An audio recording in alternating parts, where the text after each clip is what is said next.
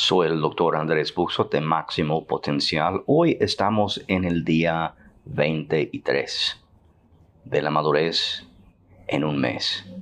Y hoy hablamos de la comprensión. Si realmente creo que Dios es mejor que el mejor, y realmente creo que es el más poderoso, que la mayor fuerza que hay en todo el mundo físico, ¿Por qué sigo confiando en mi propia comprensión de las cosas?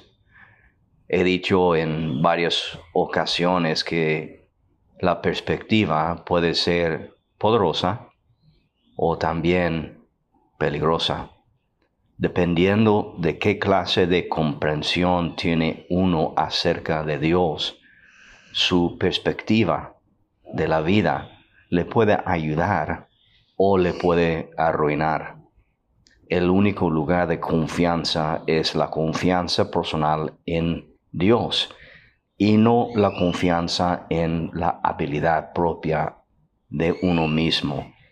Eso es muy difícil para nosotros comprender, porque nosotros hemos sido enseñados desde pequeños de esforzarse y conforme el esfuerzo uno obtendrá lo que quiere.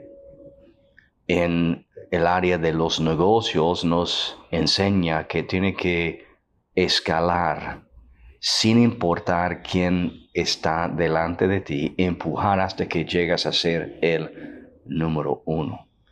Y si necesitas pisar por encima de otras personas para lograr tus metas, tienes que hacerlo y una persona que en esa clase de mentalidad, con esa comprensión acerca de la vida, vivirá una vida a lo mejor en los ojos humanos, una vida exitosa, pero no vivirá una vida significativa.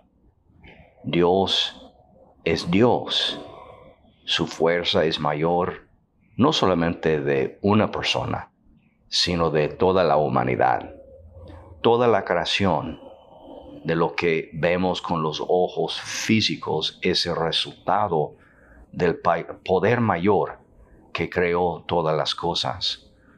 Una de las cosas que debemos desaprender en la vida es la idea del juicio que nunca vino del libro de Dios. Es para decir que la idea de que Dios es vengativo, así como nosotros somos vengativos. Nuestro Señor nunca habló por venganza personal, nunca buscó poner su voluntad por encima de la voluntad de un otro. Habló de un conocimiento de los principios eternos de Dios que son inexorables.